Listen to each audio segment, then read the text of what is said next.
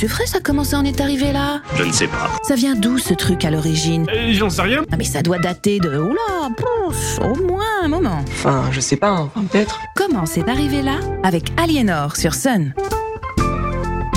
Bonjour, c'est Aliénor. Bienvenue dans Comment c'est arrivé là Un rendez-vous sur les anecdotes de l'histoire, comment elles nous amusent ou impactent nos vies actuellement. Aujourd'hui, je vous propose de parler de qui porte la culotte. J'ai envie de vous raconter comment les culottes sont arrivées dans nos tiroirs. Et non, pas en direct du magasin de lingerie féminine. Le chemin est un peu plus tortueux que ça. À l'origine, la culotte, c'est un vêtement masculin qui a été plus ou moins long en fonction des époques. Au Moyen Âge, ce sont les chevaliers qui portent la culotte par-dessus leurs chausses pour monter à cheval. Donc les chausses, ce sont de grandes chaussettes qui montent jusqu'à l'aine et s'attachent à la chemise ou au pourpoint par des liens qu'on appelle des nouettes ou des aiguillettes. C'est sexy à souhait, mais pas des plus confortables pour passer plusieurs heures en selle. D'ailleurs, de nos jours, les cavaliers, hommes ou femmes, portent des culottes d'équitation le nom perdure. Au Moyen Âge, la culotte se porte assez courte, elle s'arrête en haut des cuisses. Avec l'arrivée de la Renaissance, elle s'allonge un peu en s'approchant du genou timidement, mais elle reste quand même le vêtement d'une certaine classe sociale, principalement la noblesse. C'est à ce moment-là qu'elle commence à s'inviter chez les dames. En effet, Catherine de Médicis, très peu populaire à son arrivée à la cour de France à cause de son ascendance roturière, apporte avec elle dans ses bagages la selle d'Amazon, qui lui permet de suivre son beau-père le roi à la chasse et de gagner ses faveurs. Les selles de dames à l'époque sont de simples sièges de côté et n'autorisent des déplacements copas sous peine de glissade ou de chute. La selle d'Amazon, grâce à ses fourches, qu'elle la cavalière, offre l'opportunité de trotter, de galoper et même pour les plus hardis de franchir des obstacles. Mais, il y a un mais, avec la mode de l'époque, cette manière de monter à cheval, notamment au galop, provoque des envolées de jupes et de jupons, laissant voir les jambes de la princesse.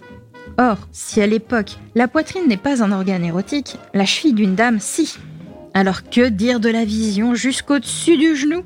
L'Église s'offusque et impose le port de la culotte sous les jupes pour la pratique de l'équitation, afin de préserver la pudeur et de garantir les bonnes mœurs à la cour de France.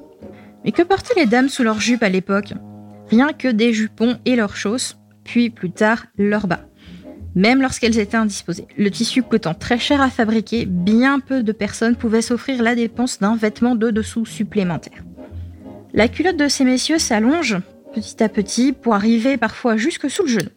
Puis, à la Révolution, on la met au placard au profit du pantalon, vêtement emblématique des fameux sans culottes. Et porter la culotte perd alors son sens premier de symbole de richesse et de pouvoir. Au fil du 19e siècle, elle est petit à petit abandonnée par ces messieurs au profit du pantalon, même si elle persiste néanmoins dans les livrées, c'est-à-dire les uniformes des domestiques de certaines grandes maisons. Chez les dames, le port de la culotte comme sous-vêtement s'impose peu à peu, tout d'abord chez les plus fortunés, puis petit à petit via le système de soit du don des anciens vêtements, soit la copie des vêtements des plus riches par les plus modestes, tout au long de la société au fil du euh, 19e siècle. Effectivement, l'industrialisation permet un coût des tissus, de production des tissus qui est moins cher, donc le tissu est plus abordable et ça aide à y accéder. Au cours des 100 voire des 150 dernières années, la culotte est devenue l'apanage des dames et sa longueur diminue de plus en plus jusqu'à offrir plusieurs modèles de sous-vêtements, du plus large au plus minimaliste en fonction des goûts de chacune. Il est vrai qu'aujourd'hui le tissu coûte beaucoup moins cher à produire, mais il tient également beaucoup moins longtemps. Les savoir-faire se perdre, ma bonne dame. Ce sont donc désormais les femmes qui portent la culotte au sens propre du terme, quant au sens figuré, à chacun de décider pour chez soi. Je vous remercie de m'avoir écouté. Je vous donne rendez-vous vendredi prochain à 7h30 et je vous souhaite une très bonne journée à l'écoute du son unique. À bientôt. Comment c'est arrivé là? À réécouter en replay sur l'appli MySun ou le sonunique.com.